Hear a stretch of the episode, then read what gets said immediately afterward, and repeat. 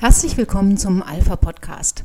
Heute ist Freitag, der 25. November und das erste Adventswochenende steht vor der Tür. Ehrlich gesagt freue ich mich dieses Jahr nahezu unanständig auf den Weihnachtsmarkt. Und zwar, weil wir endlich mal wieder ohne Maske, ohne Beschränkungen und vor allem ohne Diskriminierungen an den Boden stehen können und uns einfach nur freuen können über die vorweihnachtliche Stimmung, die dort herrscht. Ich weiß ja nicht, wie es Ihnen gegangen ist, aber die Forderung nach Ausweisen beim Kauf eines Glühweins im letzten Jahr habe ich schon als extrem schwierig gefunden. Wieso darf ich nur Glühwein kaufen, wenn ich geimpft bin? Und als ungeimpfter darf ich keinen kaufen. Ich kann aber sehr wohl den Glühwein dann trinken, direkt auch vor der Bude, den mir der Geimpfte gekauft hat. Aber gut, die Zeiten sind hoffentlich vorbei. Nicht vorbei sind die Versuche der internationalen Abtreibungslobby mit vermeintlichen medizinischen Skandälchen und Skandalen sowie sich daraus ergebenden Gerichtsverfahren, eine Aufweichung nationaler Abtreibungsgesetze zu erreichen. Getreu dem Motto, was in Irland funktioniert hat, muss doch auch anderswo klappen. Ein solches Verfahren ist allerdings jetzt in Polen vor dem Europäischen Gerichtshof für Menschenrechte krachend gescheitert. Was war passiert? Ein polnischer Arzt war verklagt worden, weil er sich geweigert hatte, bei einer Patientin eine Spätabtreibung vorzunehmen. Diese Patientin war mit einem Kind schwanger, bei dem vorgeburtlich Behinderungen festgestellt worden waren. Der Arzt hatte sich aus Gewissensgründen geweigert, die Abtreibung vorzunehmen. Es wäre eine Abtreibung nach der 24. Schwangerschaftswoche gewesen, also im dritten Schwangerschaftsdrittel, und wir wissen ja, dass zu diesem Zeitpunkt die Kinder auch außerhalb des Mutterleibes überlebensfähig sind. Die Patientin hat, nachdem der Arzt sich geweigert hat, diese Abtreibung durchzuführen, und natürlich auch mit Unterstützung dann eben der internationalen Abtreibungslobby diesen Arzt verklagt.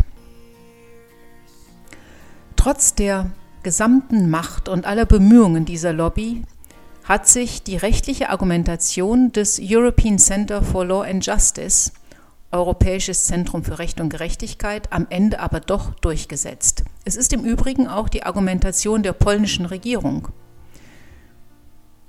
Das European Center for Law and Justice hatte nachgewiesen, dass die Beschwerdeführerin, also die betroffene Patientin, gar nicht mehr den Status eines Opfers hatte. Der wäre aber notwendig gewesen, um sich beim Europäischen Gerichtshof für Menschenrechte zu beschweren. Und sie hatte diesen Opferstatus überhaupt nicht mehr, da sie bereits eine gütliche Einigung mit dem betreffenden Krankenhaus erzielt hatte und auch eine beträchtliche Entschädigung bekommen hatte. Insofern erklärte dann der EGMR die Beschwerde einstimmig für unzulässig. Diese Entscheidung war notwendig. Und diese Entscheidung ist sehr, sehr wichtig. Was ich aber ganz besonders bemerkenswert finde im Zusammenhang mit diesem Verfahren, über das in Deutschland natürlich wieder überhaupt nicht berichtet wurde, das sind die schriftlichen Ausführungen des Arztes, um den es in diesem Fall ging. Und diese schriftliche Zeugenaussage, die also dem Gericht in englischer Sprache vorlag, und diese Zeugenaufnahme finde ich so bemerkenswert, dass ich dachte, Sie sollten sie unbedingt kennen. Ich lese Ihnen also Auszüge daraus jetzt einmal vor.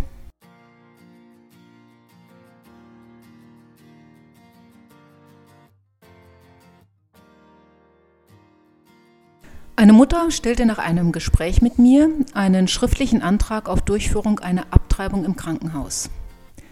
Nach einem langen Gespräch bot ich der Mutter anstelle einer Abtreibung eine Betreuung während der Schwangerschaft und während der Geburt in unserem Krankenhaus an und außerdem eine psychologische Betreuung in einem perinatalen Hospiz. Da die Mutter ihre Meinung nicht änderte, lehnte ich ihr Ansinnen am nächsten Tag ab.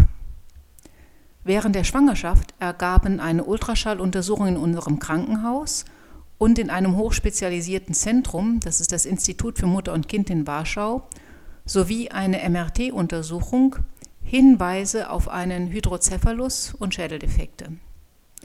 Nach der Entbindung stellte sich heraus, dass bei dem Baby ein Teil des Schädels fehlte und außerdem schwere kraniofaziale Defekte vorlagen. Untersuchungen vor der Geburt hatten dem Jungen aber Überlebenschancen eingeräumt, was auch von einem Kinderchirurgen bestätigt wurde. Ich habe die Patientin nicht an einen anderen Arzt verwiesen, da ich keine Liste von Ärzten habe, die Abtreibungen durchführen. Ich hätte also mit Hilfe eines Telefonbuchs irgendwelche Ärzte anrufen müssen. Außerdem war mir klar, dass ich, wenn ich die Frau dorthin verweisen würde, an der Organisation der Abtreibung mitwirken würde. Und das konnte ich aus moralischen Gründen nicht in Betracht ziehen. Ich habe keine weiteren Tests durchgeführt. Wir haben auf die Ergebnisse der zytogenetischen Untersuchung des Nabelschnurbluts gewartet, die im Institut für Mutter und Kind in Warschau durchgeführt wurde. Nach polnischem Recht darf ein Schwangerschaftsabbruch aus eugenischen Gründen so lange vorgenommen werden, bis das Kind außerhalb des Mutterleibs überlebensfähig ist. Das wird von einem Arzt individuell beurteilt. Die Weltgesundheitsorganisation hat festgestellt, dass die Lebensfähigkeit des Kindes in der Regel ab der 20. Schwangerschaftswoche gegeben ist. Für mich war dann klar, dass die Schäden, die ein Schwangerschaftsabbruch in diesem Alter für die Mutter verursachen kann, für sie gefährlicher sind als das Austragen des Kindes bis zum Ende der Schwangerschaft. Diese Mutter hatte in der Vergangenheit bereits Schwangerschaftsverluste erlitten und abgetrieben. Laut der Erklärung der American Association of Pro-Life Obstetricians and Gynecologists sind Abtreibungen in diesem Schwangerschaftsalter mit einem höheren Risiko des sofortigen Todes für die Mutter sowie einem höheren Risiko der Schädigung ihrer Gebärmutter verbunden. Das kann zu Frühgeburten in nachfolgenden Schwangerschaften führen. Darüber hinaus sind Schwangerschaftsabbrüche in diesem späten Stadium mit einem höheren Risiko verbunden, dass die Frau dies zutiefst bedauert. Dazu gehört dann eben auch ein höheres Risiko für Selbstmord und Depressionen, die einen Krankenhausaufenthalt erfordern, als das bei einer Lebendgeburt der Fall ist. Also habe ich, auch um der Gesundheit der Mutter willen, die richtige klinische Entscheidung getroffen, nicht abzutreiben, und wir stehen hinter dieser klinischen Entscheidung. Das Kind wurde dann in einem anderen Krankenhaus per Kaiserschnitt geboren und wies einen schwereren Kopffehler auf als erwartet. Es hatte eine Anencephalie. Ein Professor beschrieb sein Aussehen nach der Geburt ausführlich im Fernsehen und nannte es ein Monster oder Hasans Kind, also nach mir benannt. Das Baby starb innerhalb von ein paar Wochen. Nun ein paar Fakten zur Abtreibung in meinem Krankenhaus. Bevor ich Direktor wurde, wurden im Krankenhaus Abtreibungen durchgeführt in etwa ein Dutzend oder etwas über 20 pro Jahr, hauptsächlich aufgrund von diagnostizierten Krankheiten oder Entwicklungsstörungen des Fötus. Als ich Direktor wurde, haben wir keine Abtreibungen mehr durchgeführt. Die Patienten haben das akzeptiert. Ich habe dann neues, gut ausgebildetes und erfahrenes Personal eingestellt.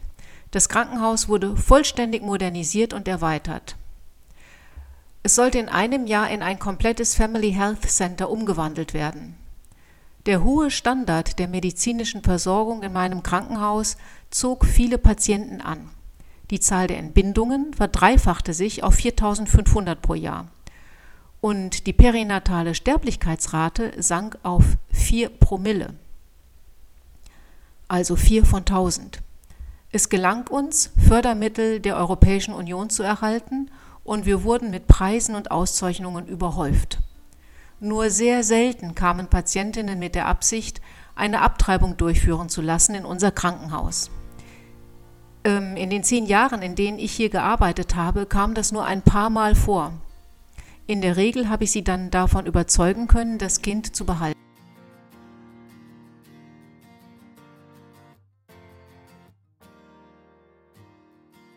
Eigentlich sollte man meinen, dass ein Arzt, der auf diese Weise den Ruf seiner Klinik verbessert hat, der die Patientenzahlen gesteigert hat, der die Finanzierung des Krankenhauses durch europäische Fördermittel gesichert hat, nun auch auf die Unterstützung seiner Arbeitgeber zählen kann. Das war jedoch mitnichten der Fall. Bogdan Hasan wurde entlassen. Hören wir, was er dazu zu sagen hat.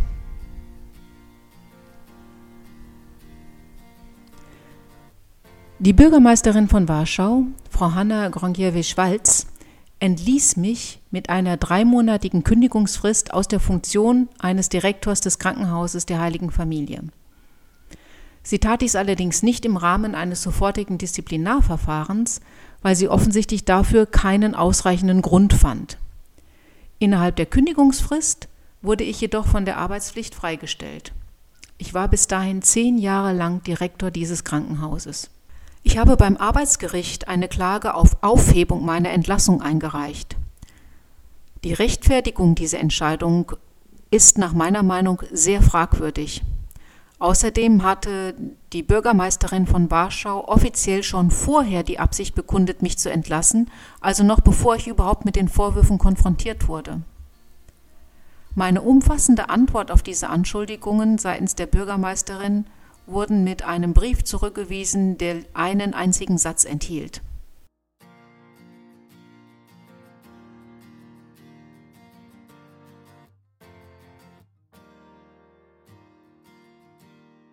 Warum hat Bogdan Chazan sich geweigert, diese Abtreibung vorzunehmen? Vor dem Europäischen Gerichtshof für Menschenrechte hat er sich auf die Gewissensfreiheit berufen. Sie ist ein ausgesprochen hohes Gut, ein wichtiges Menschenrecht, das allerdings massiv von der um sich greifenden Kultur des Todes bedroht ist. Hören wir, was Bogdan Chazan dazu zu sagen hat.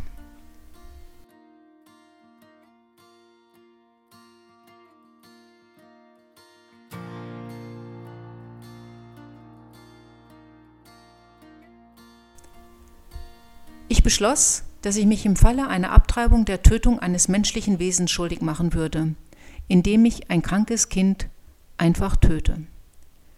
Der Wert des menschlichen Lebens ist derselbe, unabhängig von seiner Größe, seinem Lebensort im Mutterleib oder außerhalb des Mutterleibs, seiner Körperform oder seiner äußeren Erscheinung. Vor zwölf Jahren wurde ich als nationaler Berater für Geburtshilfe und Gynäkologie in Polen und als Leiter der klinischen Abteilung für Geburtshilfe und Gynäkologie am Institut für Mutter und Kind in Warschau entlassen, weil ich das Leben eines ungeborenen Kindes verteidigt hatte. Als nationaler Berater habe ich öffentlich die Meinung vertreten, dass das Down-Syndrom nicht die Kriterien einer schweren, das Leben des Fötus bedrohenden Krankheit erfüllt, die nach dem Gesetz eine Abtreibung rechtfertigen würde. Daraufhin erstatteten feministische Organisationen Anzeige bei der Staatsanwaltschaft und warfen mir vor, die sogenannten reproduktiven Rechte der Frauen zu missachten. Nach der Anhörung wies der Staatsanwalt den Fall ab, aber ich wurde aus der klinischen Praxis des Instituts entfernt. Die polnischen Bestimmungen über die Gewissensklausel sehen vor, dass ein Arzt oder eine Hebamme, die sich aufgrund eines Gewissenskonflikts nicht an der Durchführung eines Eingriffs beteiligen können, verpflichtet sind, die Patienten an einen anderen Arzt oder eine andere Hebamme zu verweisen, die dann den Eingriff vornehmen. Das ist eine sehr seltsame und nicht besonders praktische Bestimmung. Sie bedeutet nämlich, dass jemand, der sich auf die Gewissensklausel beruft, verpflichtet ist, bei der Durchführung solcher Handlungen durch andere Personen mitzuwirken. Er muss also indirekt daran teilnehmen. Als Arzt und Direktor der Klinik wollte und konnte ich diese Verpflichtung nicht erfüllen. Es gibt in Polen keine Liste von Ärzten, die Abtreibungen durchführen und keine moralischen Einwände damit dagegen haben. Ich hätte also die Ärzte einzeln anrufen müssen und dabei auch möglicherweise den Vorwurf der Aufdringlichkeit riskiert. Die Auferlegung einer solchen Verpflichtung beweist, dass der Schutz des ärztlichen Gewissens in Polen unzureichend ist. Und das steht im Widerspruch zum Grundsatz der Gewissensfreiheit. Ich hoffe nun, dass mein Beispiel Ärzte ermutigen wird, das Leben ungeborener Kinder zu schützen dass sie ihre Meinung in dieser Angelegenheit offen kundtun und dass die Gewissensklausel, das Recht also eine medizinische Leistung unter Berufung auf Einwände aus Gewissensgründen zu verweigern, vertrauensvoller nutzen. Ich bin überzeugt davon, dass dies das Gewissen vieler Menschen wachrütteln wird und sie ermutigen wird, sich für die Würde jedes menschlichen Lebens einzusetzen. Der Fall dieses mutigen und unbeugsamen polnischen Arztes illustriert den Kampf zwischen der Kultur des Lebens und der Kultur des Todes, in dem wir uns befinden. Dieser Kampf wird mit allen Mitteln ausgefochten. Angst und Druck werden ausgeübt, um Ärzte zur Durchführung von Abtreibungen zu zwingen. Insbesondere aber findet dieser Kampf mit Hilfe der Gerichte statt. Dr. Bogdan beschreibt, wie dies in seinem Fall vonstatten ging. Einige Wochen nachdem ich mich geweigert hatte, die Abtreibung vorzunehmen, reichte die Patientin eine Beschwerde bei der Stadtverwaltung in Warschau ein, die die Gründungsinstitution des Krankenhauses der Heiligen Familie ist, wo ich eben Direktor war. Unmittelbar danach wurden in dem Krankenhaus fünf gleichzeitige Inspektionen durch verschiedene Institutionen angeordnet und durchgeführt, darunter der Nationale Gesundheitsfonds, das Büro für Patientenrichte, der Prüfer für Berufshaftpflicht des Obersten Rats der Ärzte und die Staatsanwaltschaft. Eine solche Anzahl gleichzeitig durchgeführter Inspektionen widerspricht jedoch dem Gesetz. Der Nationale Gesundheitsfonds belegte das Krankenhaus mit einer Geldstrafe von umgerechnet etwa 30.000 Dollar. Die Ärztekammern drohten mir mit dem Entzug meiner Zulassung zur Berufsausübung. Die Patientin forderte vom Krankenhaus rund 300.000 Dollar Entschädigung für das zugefügte Leid und drohte mir mit einer Zivilklage. Die Ermittlungen der Staatsanwaltschaft liefen an. Ein linker Politiker hatte angekündigt, dass ich auf jeden Fall ins Gefängnis kommen werde. Der Fall wurde in den Medien breitgetreten, wo er bald zu einem Top-Thema wurde. Der Aufruhr begann. Ich wurde von Politikern und Journalisten rücksichtslos angegriffen. Die Medien veröffentlichten Artikel mit falschen Informationen, bösartigen Kommentaren und sogar Angriffen. In dieser Atmosphäre einer aufgeheizten gesellschaftlichen Debatte entließ mich die Bürgermeisterin von Warschau aus meinem Amt. Am Tag nach meiner Entlassung aus dem Amt des Krankenhausdirektors kam eine Frau, eine schwangere Mutter, mit einer Überweisung für eine Abtreibung wegen der Krankheit des Kindes. Sie wurde von Fernsehkameras begleitet. In dem Krankenhaus, in dem seit acht Jahren keine Abtreibung mehr durchgeführt worden war, herrschte nun eine Atmosphäre der Einschüchterung des Personals, der Angst und des Weinens. Der neue Direktor des Krankenhauses erklärte den Hebammen, es handelte sich um eine disziplinarische Vorschrift, um die Entscheidung einer Frau, um die Pflicht einer Angestellten. Die Abtreibung fand statt. Nach meiner Entlassung wurden die Emotionen noch heftiger.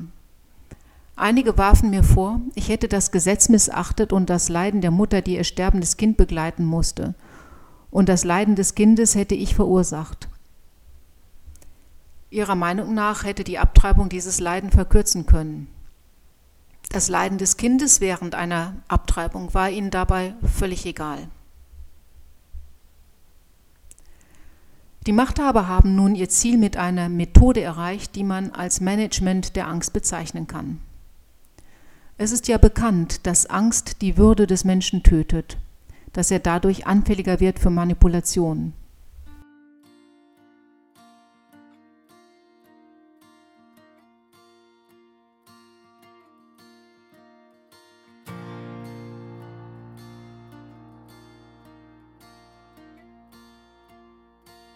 Vor kurzem wurde in einer polnischen Stadt eine Abtreibung per Kaiserschnitt durchgeführt, weil man befürchtete, dass dieser Eingriff wenn er zu weit in der Schwangerschaft oder zu spät in der Schwangerschaft durchgeführt wird, berufliche oder strafrechtliche Haftung nach sich ziehen könnte. Die Mutter wurde also dem Risiko eines chirurgischen Eingriffs ausgesetzt.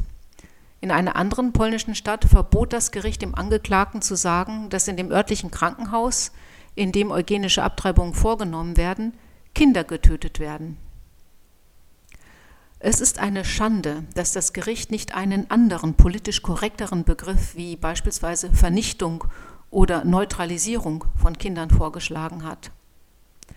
Aber trotz dieses Managements der Angst sollten wir uns an den Satz Habt keine Angst erinnern, den Johannes Paul II. bei seiner Wahl zum Papst ausgesprochen hat. Er sollte uns die Angst nehmen. Der Premierminister äh, Herr Tusk hielt es für angebracht, ebenfalls seine Meinung zu meinem Fall zu äußern. Er sagte, dass die Ärzte ihre Verpflichtung gegenüber dem Patienten und dem Gesetz über ihre religiösen Überzeugungen stellen müssten. Er sagte auch, dass ein Arzt unabhängig davon, was sein Gewissen ihm sagt, das Gesetz zu befolgen hätte. Die Rechte des ungeborenen Kindes als Patient hat er gar nicht erwähnt. Was aus dieser Äußerung anklingt, ist die Bedeutung, die diese Politiker bioethischen Fragen beimessen und ihre Entschlossenheit, nicht liberal, sondern im Gegenteil rücksichtslos gegen diejenigen vorzugehen, die ihren Arztberuf ausüben und die diese Berufung in Einklang mit ihrem Gewissen und gleichzeitig mit den Ansichten von 70 Prozent der Bevölkerung des Landes folgen wollen.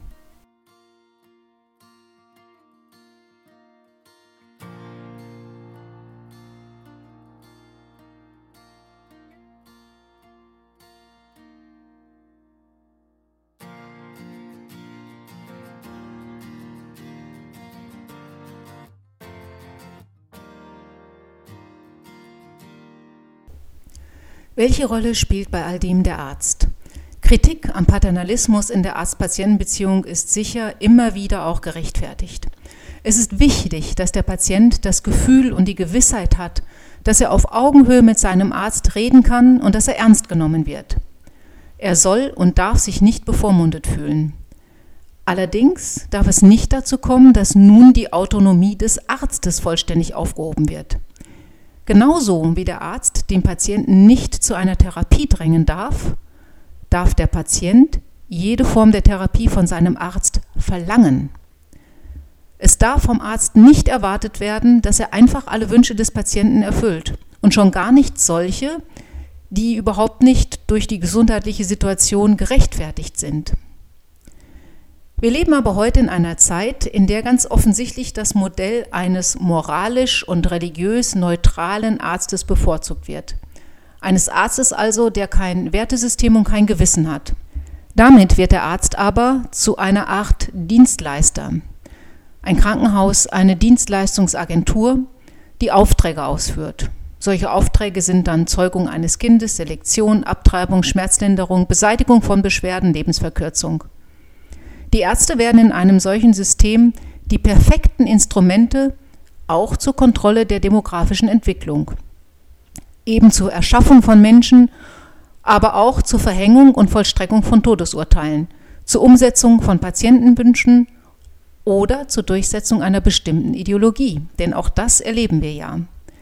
Die Gewissensklausel wird dabei am häufigsten bei den Eingriffen angeführt, die über die eigentliche Berufung des Arztes und die über das Wesen des Berufs hinausgehen. Und zwar die Eingriffe, die Leben erschaffen oder beenden. Hier soll die Gewissensklausel nicht mehr gelten. Kategorisch gilt jedoch, ein Arzt ist nicht irgendein Angestellter. Ein Arzt steht als erstes in Dienst am Leben, nicht im Dienst am Krankenhaus. Der Arzt ist eine der letzten Verteidigungslinien gegen die immer schriller und aggressiver werdenden lebensfeindlichen Kräfte. Das Töten von Menschen entspricht nicht dem Wesen des ärztlichen Berufs. Und indem der Arzt gegen sein Gewissen handelt, verliert er nicht nur die richtige Beziehung zum Patienten, sondern auch die richtige Beziehung zu sich selbst und zu seiner Berufung. Warum, so darf man fragen, ist es eigentlich so wichtig, dass diejenigen, die dem Leben dienen, deren Beruf es ist, das Leben zu schützen, nun stattdessen oder zusätzlich auch den Tod besorgen sollen? Warum bildet man dafür nicht ganz eigene Spezialisten aus, fernab von der medizinischen Ausbildung? Warum nicht professionelle Abtreiber und Euthanasierer ausbilden, die nichts anderes tun und somit auch hochprofessionalisiert sind, sich aber nicht mehr als Arzt bezeichnen brauchen.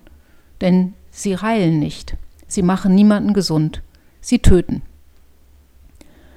Mit einer solchen Regelung würde man dann zumindest dies erreichen. Die wirklichen Ärzte, diejenigen, die Leben retten und die Patienten heilen, würden in Ruhe gelassen. Und für die Patienten würde das bedeuten, Sie können sich darauf verlassen, von jemandem behandelt zu werden, denen ihr Leben, das der Patienten wirklich wichtig ist und das sie auch wirklich schützen wollen. Ja, eigentlich hatte ich diesen Podcast tatsächlich am Freitag, dem 25. November, hochladen wollen. Aber wie das Leben so spielt, das eine oder andere passiert, ein Kind wird krank und man kümmert sich um andere Dinge. Und so ist es tatsächlich der erste Advent geworden, an dem ich diesen Podcast nun endgültig fertigstelle.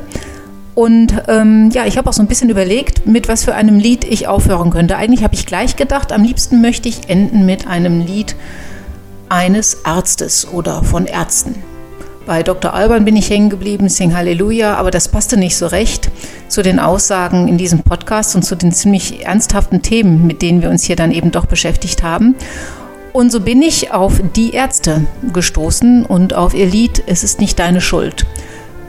Das ist Punkrock, das ist nicht jedermanns Sache, diese Musik, das ist mir schon klar, aber es lohnt sich unheimlich mal in den Text reinzuhören. Es ist nicht deine Schuld, dass die Welt so ist, wie sie ist aber es ist deine Schuld, wenn sie so bleibt. Ihnen allen einen gesegneten ersten Adventssonntag und eine wunderbare Adventszeit.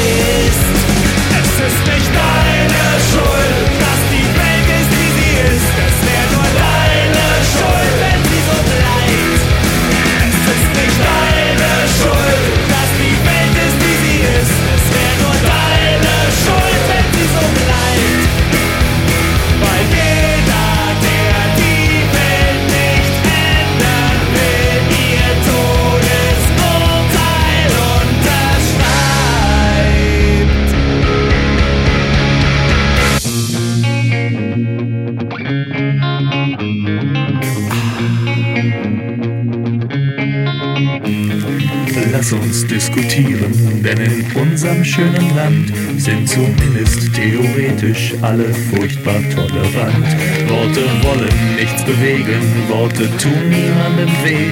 Darum lass uns drüber reden, Diskussionen sind okay.